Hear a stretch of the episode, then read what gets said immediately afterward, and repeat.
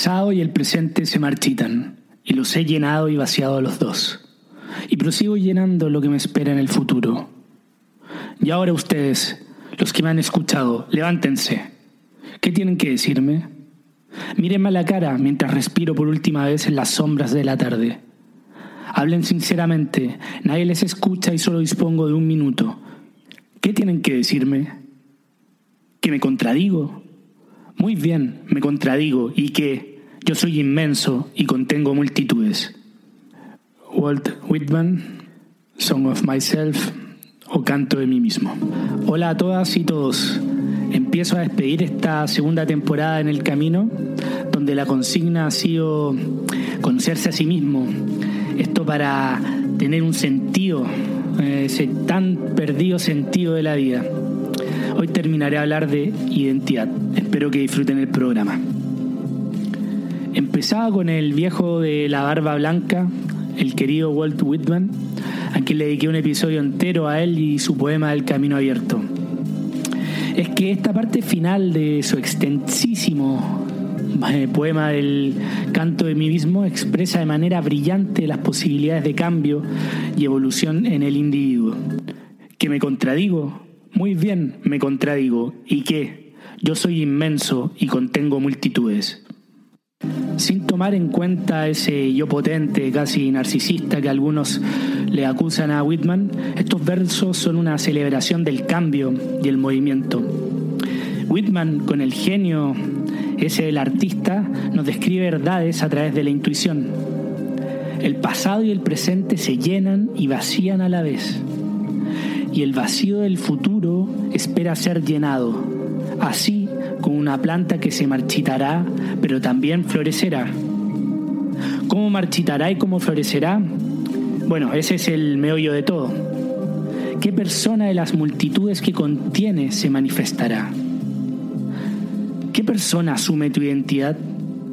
Y no hablo en un sentido tipo trastorno de personalidad a la psicosis o Dr. Jekyll o eh, Mr. Hyde no es que hago un switch y boom, me convierto en otra persona.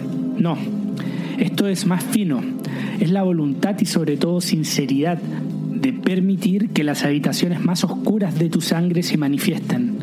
Es escuchar a ese yo que te habla en las horas más silenciosas de la noche y que te susurra lo que quiere devenir. ¿Que esa versión o ese yo se contradice contigo? Muy bien, contradigámonos como dice Whitman. Contradigámonos, como hizo Vargas Llosa, convirtiéndose del socialismo al liberalismo. La vida es eso, un constante devenir. Si la gente puede cambiar de orientación sexual, de identidad sexual, de todo, pero siempre hay alguna esencia que resta, que es tu identidad. Mejor dejo a Franchella, que lo explica muchísimo mejor en esta enorme película del secreto de tus ojos. Y se me ocurrió pensar en los tipos, pero en todos los tipos, no en este tipo en especial, sino... Los tipos, sí. Eh, ahí está, En el tipo. El tipo puede hacer cualquier cosa para ser distinto, pero hay una cosa que no puede cambiar, ni él, ni vos, ni yo, nadie. Una pasión es una pasión. Escriban ¿qué es Racing para usted? Bueno, una pasión, querido. Aunque hace nueve años que no sale campeón. una pasión es una pasión. ¿Te das cuenta, Benjamín? El tipo puede cambiar de todo. De cara, de casa, de familia, de novia, de religión, de Dios.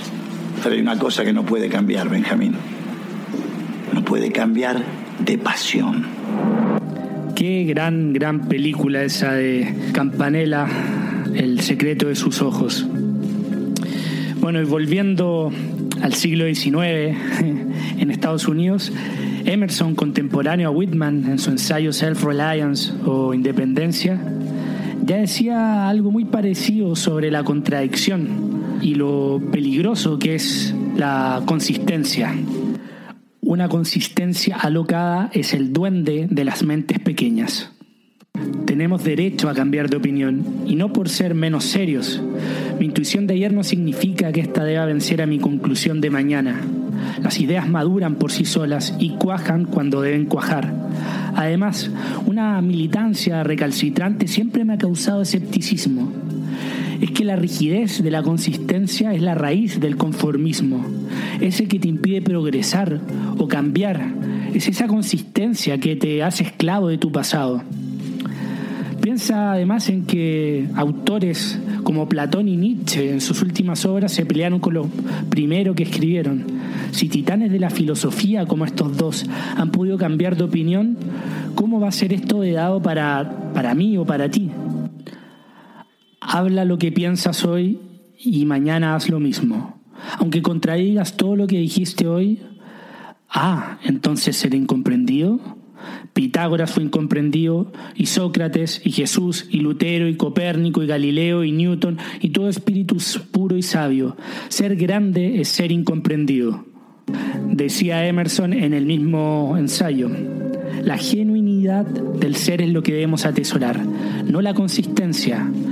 Es la sensibilidad ante estímulos que llevan nuestra identidad a otros espacios, es ahí donde nuestro mundo se agranda y también donde cambiamos una última frase de Emerson. La envidia es ignorancia, limitación es suicidio.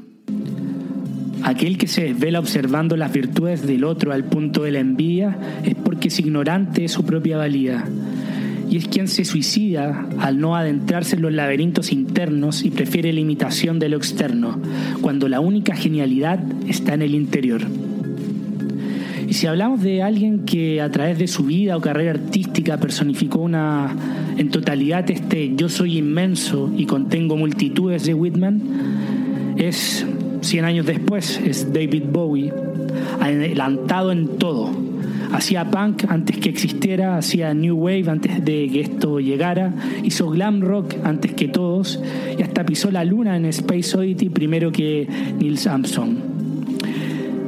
El camaleón Bowie siempre se le veía cómodo los distintos personajes que creaba, constantemente cambiando en el éxito inclusive, porque esto último, el éxito comercial, era solo un efecto de su finísima sensibilidad de identificar las multitudes que contenía.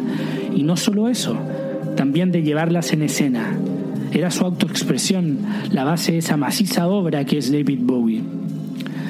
Mucha de la gente que tal vez no le gusta tanto Bowie o que lo veía como un bicho raro y repudiaba esa imagen ambigua que el camaleón tan bien construía y que consternaba a cierto público, hay que ser justo, pero y agregar que Bowie sabía jugar con esa tensión y ruido que transformaba en su beneficio. Alguna vez este se declaró gay y solo para, bueno, crear conmoción, cuando en realidad y viendo documentales y testimonios de gente cercana, Bowie ni siquiera era bisexual.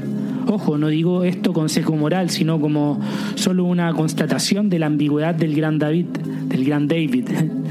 Una ambigüedad que creaba tensión, atraía y le daba prensa. Todo esto apoyado por un contenido, bueno, magistral que se sostenía solo, con teatralidad, androginia, ciencia ficción y colores. Pero centrémonos en, en lo de contener multitudes. Lo que mostramos en sociedad es solo una pequeña parte de nuestra personalidad. Es lo que el psiquiatra Carl Jung llamaba persona, una especie de máscara social que proyectamos para con los otros la que nos permite crear impresiones acomodadizas en los demás y que nos permite esconder lo que no queremos que emerja. Entonces, sí, somos multitudes, pero mostramos en sociedad, lo, en lo público, solo una pequeña versión de la totalidad de la personalidad de nuestras multitudes. ¿En qué espacio entonces todas estas multitudes pueden manifestarse? Ese es un problema la división del trabajo, la reducción de lo público, de lo cual hablaba en el último episodio de Hannah Arendt, nos ha terminado por disminuir las ofertas de identidades. El espacio público donde nos encontramos, al vecino metalero, o a la señora exiliada, o a la familia de inmigrantes, ha ido desapareciendo. Esto por la comercialización inclusive de, lo, de la comunicación ese espacio donde aprendíamos del otro simplemente porque lo encontrábamos, nos disminuye las ofertas del sentido de la vida. Sí, porque es en ese espacio junto con la familia y la ficción que es la televisión y redes sociales que obtenemos nuestra oferta de identidades.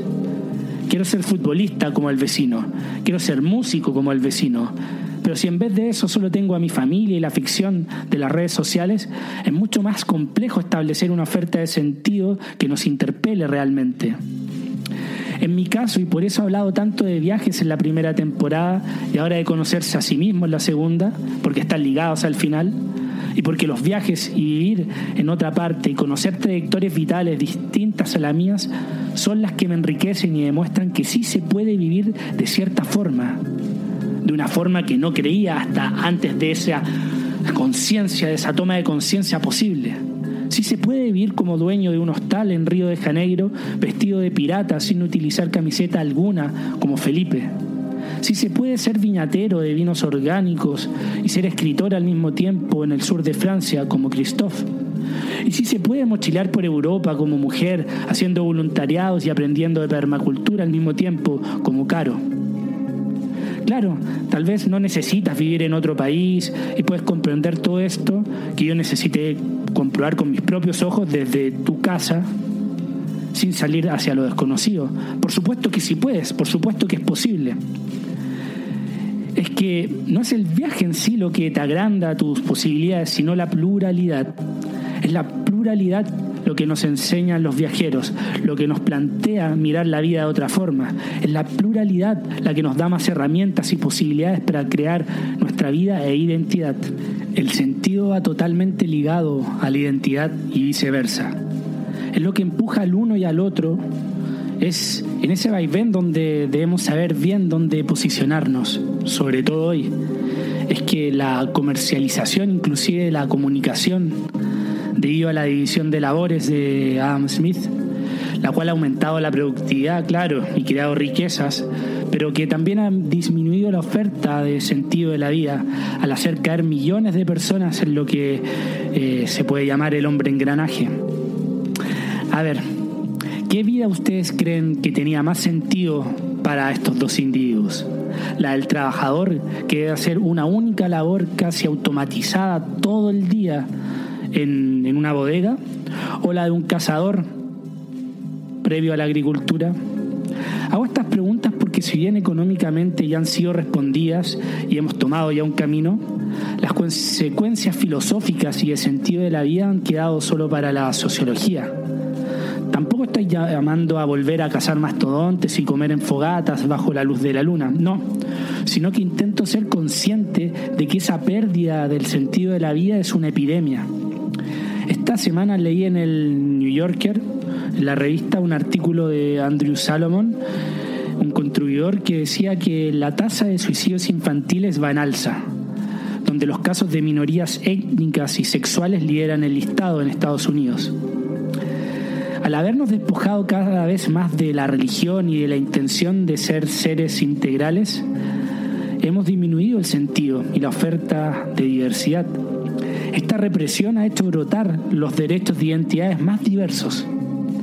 Es extraño porque gracias a la globalización y al intercambio comercial de bienes y servicios de un lado a otro, se temía que eh, llegara un modelo de homogeneidad universal y puro momento fue así. Todos querían ser occidentales del primer mundo. Comer McDonald's, tomar Starbucks, vestir un par de jeans, utilizar zapatillas Nike, ver básquetbol americano, ver eh, la liga de fútbol inglés o series de Hollywood. Pero con la globalización y esta uniformización de las identidades nos hemos volcado cada vez más hacia nosotros mismos viendo que allá afuera y en lo público hay poca oferta de sentido de identidades, es a través del ensimismamiento que hemos intentado llenar ese hueco, que hoy se manifiesta en un brote de identidades y también de independencia de naciones. Si piensas en la, que la política de identidades es solo un adolescente esgrimiendo su particularidad, te quedas muy corto del alcance de esto. En la Unión Soviética, por ejemplo, se habló siempre que la gran debacle unificadora fue la economía, fue la económica y su insostenibilidad, pero tanto decidora fue también la debacle cultural y su inviabilidad de cohesión en un proyecto que agrupaba países tan disímiles, con lenguas tan diversas y sobre todo a través de la imposición de una identidad, la del soviético, que termina por romperse. Ahora, no porque el fascismo y el comunismo se hayan derrumbado significa que han quedado como exclusivas ganadoras las democracias liberales.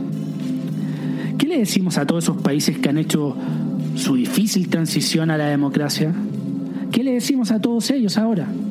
Que alejándose de identidades propias, tal vez más autoritarias, pero sí más genuinas para ellos, se han acercado a los estándares democráticos necesarios para unirse finalmente a la fiesta del consumo. ¿Qué le vamos a decir a todos ellos cuando tengamos que restringir estos estilos de vida con jet privados, con huellas de carbono enorme, con turismo y lujos al destajo? ¿Qué le vamos a decir a los más de 2.000 millones de chinos e indios que se quieren unir a esta fiesta del consumo occidental que han estado consumiendo por años y decenios de años en la televisión, revistas y ahora en las redes sociales? ¿Vamos a tener que dejarlos esperando afuera, afuera de la discoteca, en la noche? Disculpa viejito, llegaron muy tarde, los océanos se acidifican, tenemos sequía, inundaciones, calentamiento global y para colmo no tenemos sentido de la vida y la gente cada vez se suicida más joven. Disculpa, no podemos dejarte entrar y si al menos los millonarios de nuestra época fueran un poquito más interesados en mirar a la Tierra que hacia las estrellas y solucionar esta puta cagada, tal vez podríamos hacer algo. ¿En serio creen que esos miles de millones se van a quedar tranquilos y se van a devolver a sus casas y van a volver a sus antiguas identidades? ¿O van a intentar de meterse a la fiesta del consumo como fuera? Después de todo se lo merecen. Es parte de su libertad. Si no, estaríamos rompiendo todas las promesas de la democracia liberal en que mi esfuerzo tiene que ser recompensado. En realidad es súper delicado no tengo idea cómo vamos a acabar la fiesta del consumo que beneficia a todos, menos al planeta. ¿Cómo vamos a negarle ese lugar a todos los que están en la fila y que buscan ingresar al cielo prometido en la tierra de todo ciudadano occidental? Esto sin haber creado un nuevo sentido. ¿Qué vamos a hacer? Ese es el problema en mayor escala que le veo a la pérdida de oferta de sentido y crisis de las identidades. Tal vez este brote de identidades más minoritarias será a la larga una ayuda. Los que hoy se ríen de estas minorías nos veremos beneficiados del resultado de la batalla cultural, donde mayorías con minorías y identidades se enfrentan y buscan ser reconocidos. Estamos todo el tiempo construyendo identidad en ser antivacunas, en ser feministas, en ser pro vida, en ser pro elección, en votar derechas, en votar izquierdas, en hacer un podcast. En el episodio anterior hablaba de los méritos para esgrimir la identidad de tal grupo sobre otro, evocando que porque alguien no podría acceder a una identidad, por ejemplo la mapuche, siendo genuinamente inmerso en esa cultura al punto de hacerla propia, ¿hay algo malo en ello? No creo. Pero no confundir identidad con nacionalidad. Por ejemplo, ¿Tiene más méritos para acceder a la ciudadanía o a la identidad de italiano, un latinoamericano, que portador del pasaporte de este país, gracias a un tatarabuelo que nunca conoció de esa nacionalidad, que hizo los trámites de naturalización antes de irse al cajón y que así pudo ceder este pasaporte a sus descendientes? Pese que a estos no hablan ni el idioma ni nunca han pisado el territorio italiano, ¿tiene más mérito esta persona para ser italiano sus descendientes, digo, que un joven africano contemporáneo que ha vivido toda su vida en Italia, pero porque sus padres, siendo extranjeros, él no tiene el derecho a la ciudadanía italiana. Pese a que este último habla el idioma, siente la cultura y se estremece genuinamente con las costumbres del pueblo. Para mí esta última persona tiene muchos más méritos, aunque bajo la ley, más el primero por un tema de iusolis contra iusanguinis, o derecho de suelo contra derecho de sangre en este caso. Pero la verdadera pregunta es, ¿dónde trazamos la línea en lo que es y lo que no es? Esa línea es la que siempre debemos estar cuestionando y observando, porque el contexto y los valores cambiantes lo requieren. Lo que es legal puede ser que no sea justo y por ahí siempre, siempre se cuela la ilegitimidad.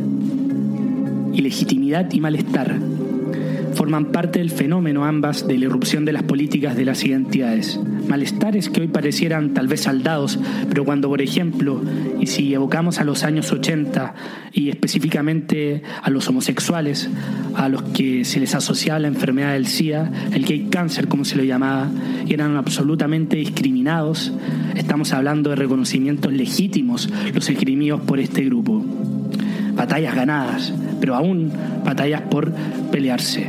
Y como ellos hay miles, desde etnia hasta el feminismo, por ejemplo. Y así como la pulsión de un tiempo va constantemente manifestándose a través de cambios y estos a través de las políticas de identidades, nosotros individuos somos un constante devenir. Y no voy a repetir todo lo que los episodios de angustia y posibilidades he mencionado, pero si entendemos bien este concepto, y cuando digo eso no me refiero solo con la razón, sino con todo tu ser, creo que estamos ante una de las filosofías más hermosas para enfrentar la vida. La inacabable búsqueda y transformación y aprendizaje. Y ya así me voy despidiendo con mi querido Bob Dylan. La vida no es sobre encontrarse a uno mismo, la vida es sobre crearse a uno mismo. Hasta la vuelta. Chao.